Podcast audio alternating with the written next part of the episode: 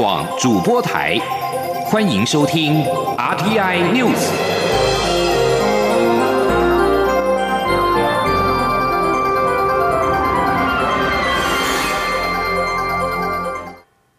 听众朋友您好，欢迎收听这节央广主播台提供给您的 RTI News，我是张顺祥。美国总统拜登接受媒体专访的时候表示。他预期美国跟中国的关系将会是激烈竞争的形式，而不是两个世界强权之间发生冲突。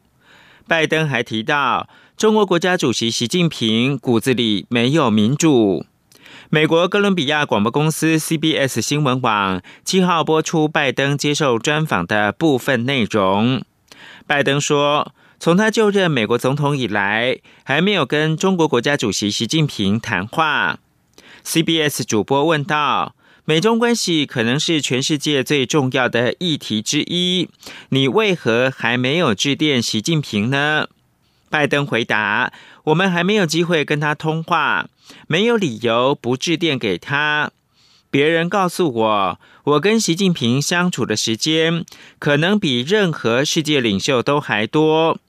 因为我担任副总统的时候，曾与他有过二四到二十五小时的私人会谈，跟他旅行一万七千英里，我很了解他。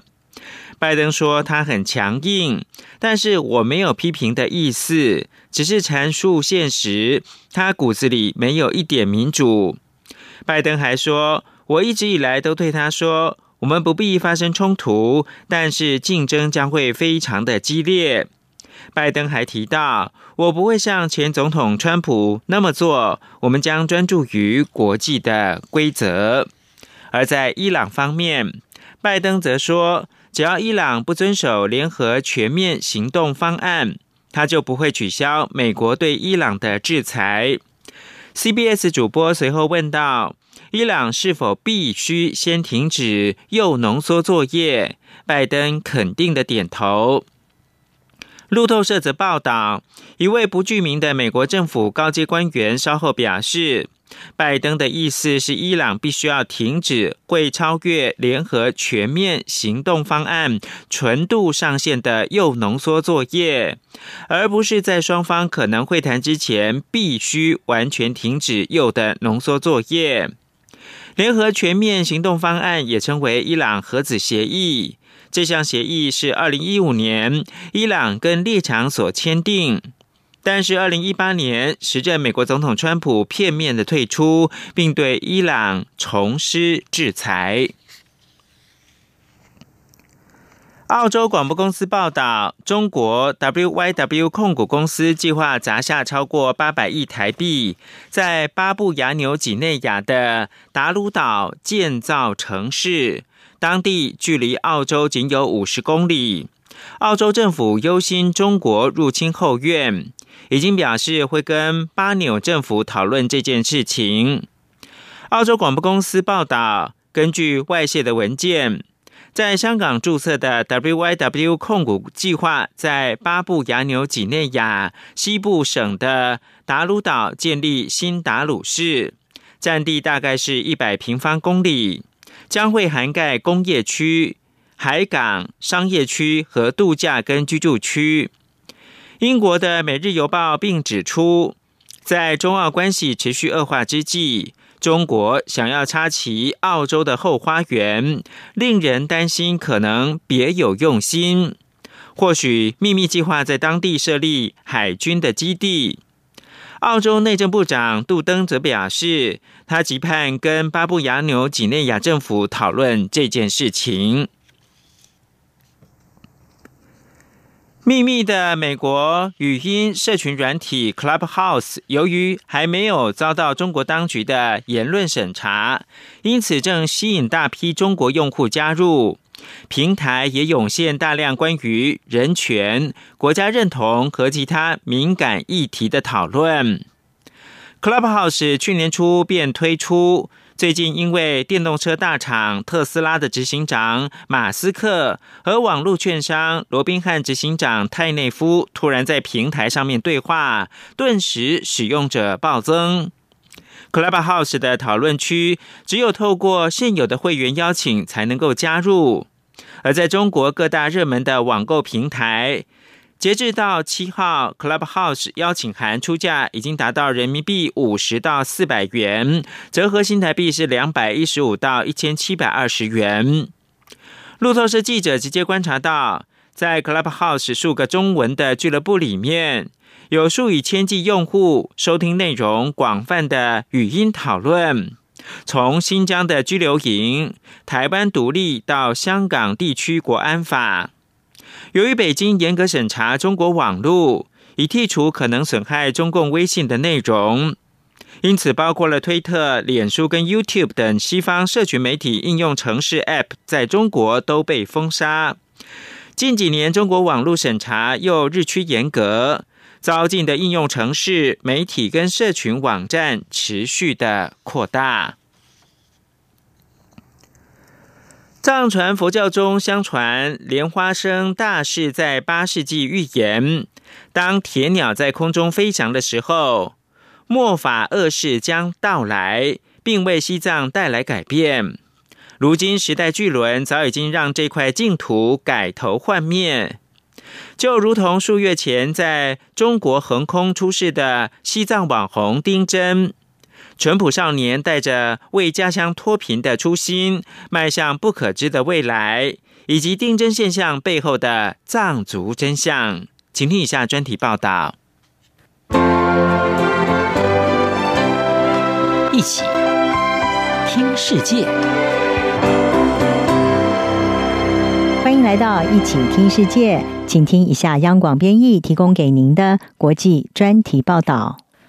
四川甘孜藏族自治区一个叫做理塘的地方，纵马逐日脸上有着高原红的少年郎丁真，在去年底拜抖音所赐一系爆红。他用纯真的笑容介绍家乡秘境之美：天苍苍，野茫茫，风吹草低见牛羊。短短时间内，硬是冲爆中国微博热搜，阅读量突破五十亿人次。礼堂的搜寻飙涨百分之六百二十，人潮物流巨量涌入，让这座世界高层在措手不及下强势曝光。然而，丁真现象的背后，并不像这支甚至引来国际媒体报道的视频那般风光。丁真的家乡是个美到富丽堂皇却穷得响叮当的偏乡，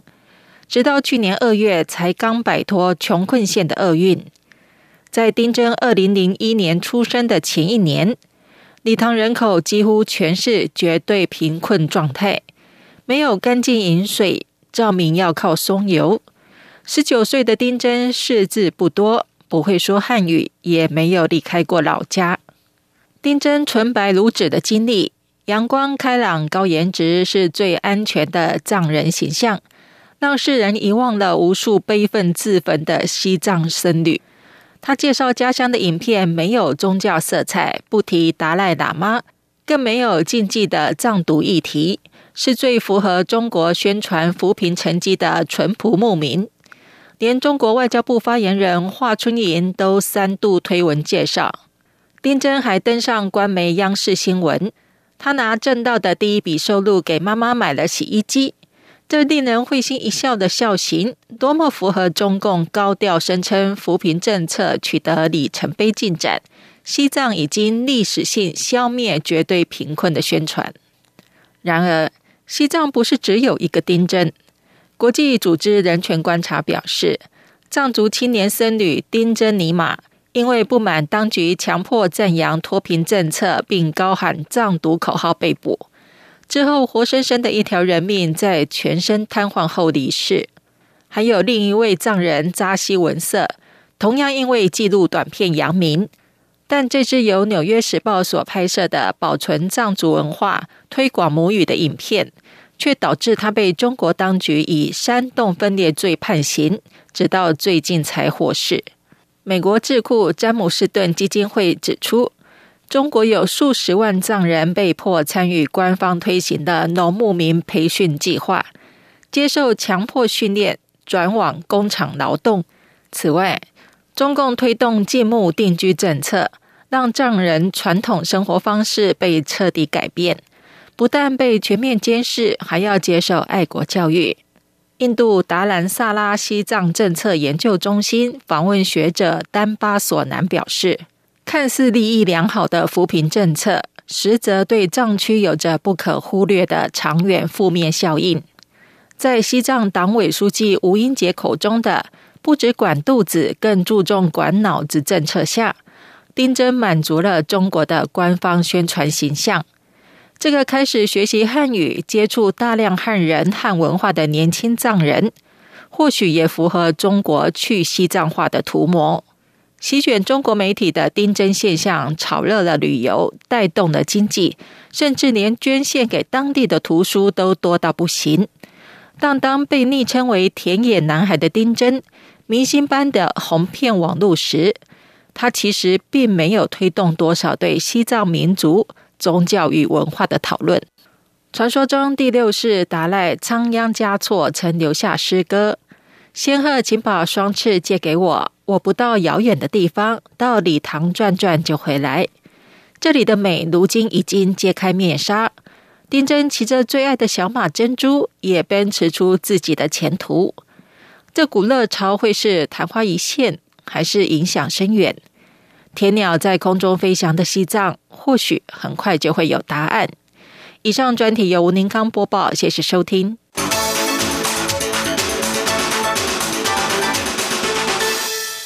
曾在一九八零年代努力改善美国跟苏联之间冷战关系，并为中东地区和平铺路的美国前国务卿舒兹，在六号去世，享松寿一百岁。美国智库胡佛研究所七号宣布舒兹的死讯，但没有公布死因。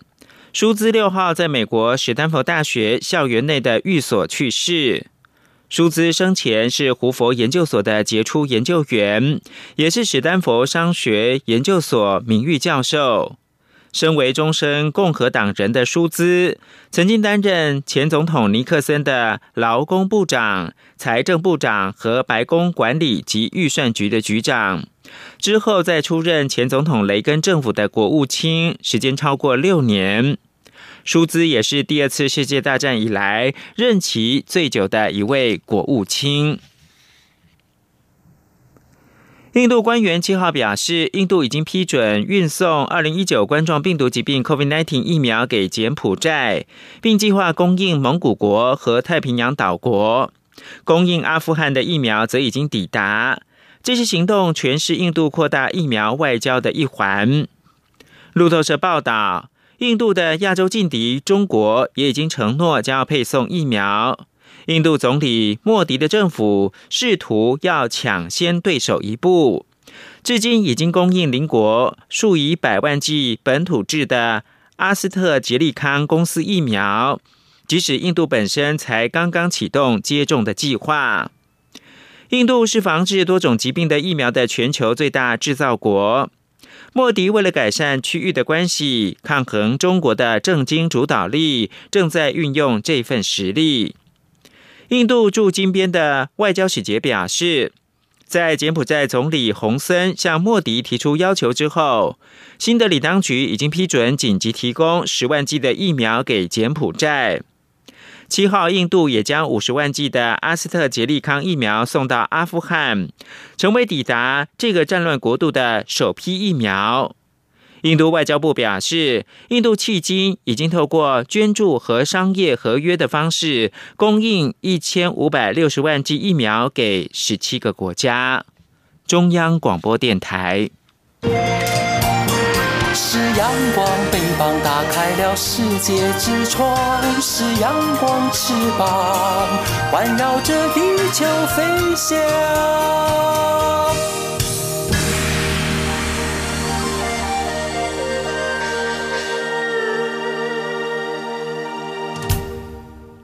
现在是台湾时间清晨的六点四十四分，又过了三十四秒。我是张顺祥，继续提供新闻。供应新竹、苗栗、台中跟台南的水库蓄水量持续的递减，已经亮出了警示的橙灯跟红灯。由于农历的春节即将到来，民众大扫除用水量比较大。经济部水利署在七号表示，目前正在关注十号，也就是小年夜这一波降雨的机会，也呼吁各家户节约用水，毕竟很多水资源是可以重复利用的。记者陈立信宏报道。近两周以来，全台大多是晴朗好天气，各地水库水位也呈现下降。根据经济部水利署水库即时水情的统计，目前供应基隆用水的新山水库蓄水量最高达到百分之九十一。至于供应大台北地区的翡翠水库和供应新北、桃园以及新竹的石门水库，蓄水率也还各有百分之八十八以及百分之六十，都在安全水位。但往南走，像是永和山、宝山、明德以及主要供供应台中的德基水库，水库蓄水量都低得惊人，多数已跌破两成，亮出分区或是定点供水的红灯警示。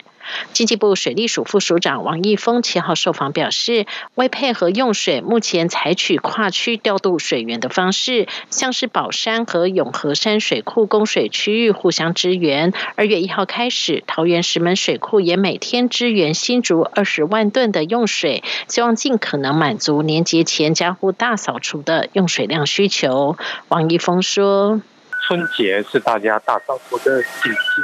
那我们水利署跟台湾自来水公司、台北自来水事业处已经呃准备好各项的营运跟水资源的调度措施。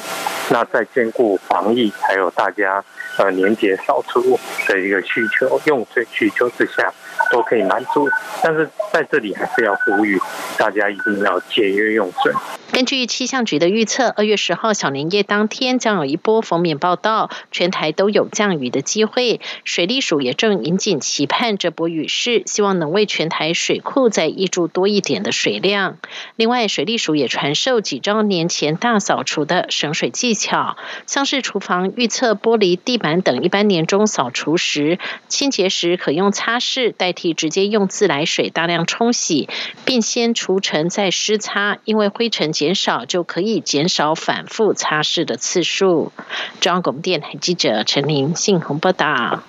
中央流行疫情指挥中心指挥官陈时中在七号宣布，布利桃园医院内持续感染风险解除。过去这段时间，布桃群聚感染总计出现二十例确诊，总计隔离四千三百五十人。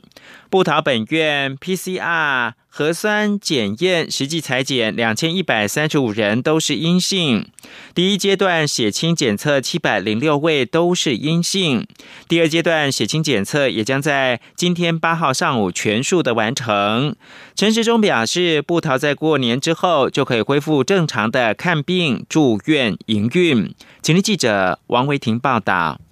中央流行疫情指挥中心指挥官陈时中七号下午表示，布桃内部持续感染的风险解除，自二月七号零时起取消针对布桃员工及一月六号以后曾就医的门急诊病人健保卡注记。陈时中表示，布桃危机已经解除，将于春节过后开放正常看病等服务，后续还会推动复原与精进计划。陈时中说。不知道这事件哈，应该是说危机已经解除了，但是后续的怎么样来做相关的复原哈，还有医院的复哈整个的恢复哈，那需要在我们整体在这个血清的检验，把这样的一个可能性的一个蓝图能够知道的更清楚，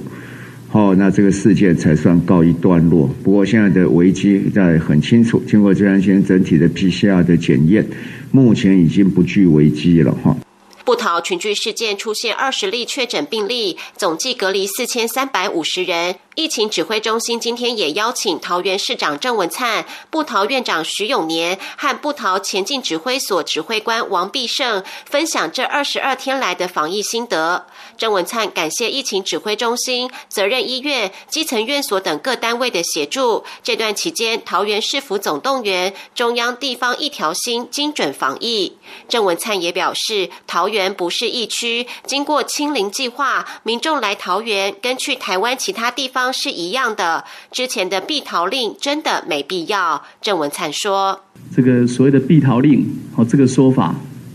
那这个是完全没有必要的。那我想防疫要同心，所以我在当时哦，我我我已经特别说了哦，哦这些都会过去，平安会来到。那我们在春节之后一直到元宵节，那么大部分的走春活动、团拜活动都停止，那也包括元宵节所有的庆典都停止。那我们会在春节后，哦针对我们的各行各业受到影响的部分，那春节后再来提出哦有关纾困或者振兴的计划。布桃院长徐永年为爆发群聚感染向社会致歉，但也感谢各界的爱心，强调布桃一定会挺过去。布桃前进指挥所指挥官王必胜表示，经过三阶段的清消、隔离和筛检，布桃本院 PCR 核酸检测应采两千一百三十六人，实际裁检两千一百三十五人，两千一百三十二人为阴性，有一位出国，还有三位检测中。第一阶段血清检测应采七百零六位，实际裁检六百八十二位，六百八十一人阴性，一位检验中。第二阶段血清裁检。应采一千七百五十九人，实际裁减五百八十二位。所有的裁减工作将于八号早上全部完成。中央广播电台记者王威婷采访报道。指挥官陈时中宣布布桃危机解除，不过在第一阶段血清检验当中，有一个人的试剂出现了微弱讯号，还需要判定。疫情中心专家咨询小组召集人张尚纯表示。该个案做了很多试剂，有的阴性，有的弱阳性，需要一周之后再看血清抗体的变化。指挥中心还宣布，不逃员工跟病人的健保卡自主健康管理的注记，从二月七号零点开始取消。对此，蔡英文总统七号晚间在脸书发文，谢谢指挥中心跟防疫国家队的所有伙伴。自全球在去年初爆发二零一九冠状病毒疾病疫情大流行以来，各国学校因为政府的封锁措施而被迫停课，导致全球估计有八亿名学生的学习遭到严重的干扰。疫情也凸显了数位差距，贫穷学生没有办法在家透过网络进行远距的学习。在 COVID-19 疫苗问世之后，或许是考虑重新开放学校，让学生返校进行面对面学习的时机。请听以下专题报道。一起听世界，欢迎来到一起听世界，请听一下中央广播电台的国际专题报道。二零二零年，全球遭遇了二零一九年冠状病毒疾病，也就是 COVID-19 疫情大流行的冲击，也导致各国为了要遏制病毒的扩散，实施严格的封锁措施。其中，对教育伤害最大的就是关闭学校，也导致全球有无数的学生他们的正常学习遭到了中断。而根据联合国教科文组织的一份报告，在过去一年 COVID-19 疫情大流行当中，全球有超过八亿名的学生，大约是占了全球学生人数一半以上，他们的学业持续的受到严重干扰。而报告指，这些学生获得面对面授课的机会，因为封锁措施完全中断的时间，去年平均大约是有三点五个月。根据加拿大广播公司的报道，在这一些因为疫情中断学习的八亿名的学生当中，有超过四点五亿的学生，他们因为家里面缺乏网络还有相关的设备，所以是被排除在网络学习的大门之外。联合国教科文组织教育助理总干事贾尼尼他就说，这些学生的学习被远远的抛在后面，同时他说，他们正面临疫情大流行的阴影。至于在东亚以及太平洋地区，联合国教科文组织是估计学校因为疫情被迫停课，影响了超过有三点二五亿的学生。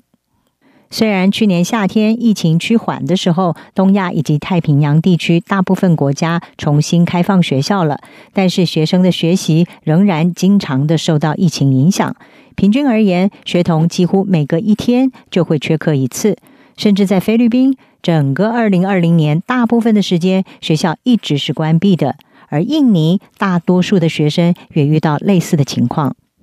因此疫苗问世可以说是对学校的重新开放开启了机会。虽然新一波疫情现在仍然冲击各国。但是在全球各大药厂以及生技公司，他们快速的研发了多款的 COVID-19 疫苗，而且陆续问世之后，医疗专家预期应该可以控制住疫情，同时让学生的学习能够回归正轨。欧盟驻泰国的大使塔皮奥拉，以及联合国儿童基金会的东亚以及太平洋区域的主任赫尔肖夫，他们在日经亚洲评论上面共同的撰文是表示。现在应该是重新思考，让学生重返学校面对面学习的一个好时机。同时，他们也说，维持学校开放的好处是远大于关闭学校的成本。塔皮奥拉以及赫尔孝夫，他们是指出，当学生离开学校的时间越长，就越不可能返回学校。而且，更令人关切的问题就是，孩子们为了防疫而待在家中，其实遭遇到的暴力、虐待以及剥削的风险也会增加。而女孩们还有面临青少年怀孕以及早婚的风险。联合国教科文组织就估计，东亚与太平洋地区至少有两百七十万的儿童，即使是学校重新开放，可能再也不会回到学校去上课。而且到目前为止，东亚和太平洋地区已经有多达三千五百万的学童受到疫情影响而辍学了。塔皮奥拉跟赫尔肖夫也说，为了要重新开放学校，联合国儿童基金会以及欧盟已经敦促各国政府要将学校的老师列为跟第一线医护工作人员还有高危险人群一样，应该优先的来接种 COVID-19 的疫苗。而对于教师接种疫苗，尽快的让学校运作回归正常，美国的防疫最高官员、国家过敏与传染病研究院的主任佛奇他就说，除了教师以及学校工作人员接种疫苗之外，其实还必须要有其他的防疫配套措施。根据今日美国报引述佛奇的话说，为了让学校重新开放，每个人都想要以尽可能最快的方式让教师们接种疫苗。不过，他说，除了接种疫苗之外，学校需要有更多的经费来购买口罩，以及利用快速抗原检测，也就是找出正处于感染中的患者等等这些间歇检测的方式来对抗疫情。同时，他也说，学校不需要利用比较昂贵但是敏感度可能更高的核酸检测，也就是 PCR 检测。佛奇也说。在我们让所有的孩童都返回学校之前，我们不可能回到正常的情况。而教育是百年大计，对于人类未来发展至关重要。在 COVID-19 疫苗的帮助之下，或许现在正该是重新思考，让学校重新开放，学子们早日回归正常学习的一个适当的时机。以上专题由张子清撰稿，海青青播报。谢谢您的收听。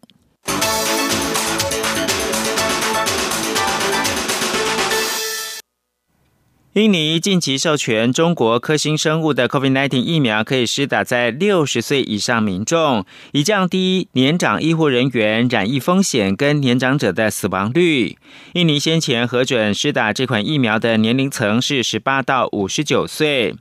印尼媒体第一新闻报道，食品药物管理局的局长卢吉托七号表示，这些临床试验结果显示。两剂疫苗以二十八天的间隔施打，疫苗的免疫原性表现良好，接种者的抗体提升，没有严重的副作用，或者是因为施打疫苗死亡的案例。卢吉托说，让六十岁以上的民众接种主因是年长者染疫之后的死亡率很高。大概百分之四十七的年长者死因是感染二零一九冠状病毒疾病。以上新闻由张顺祥编辑播报。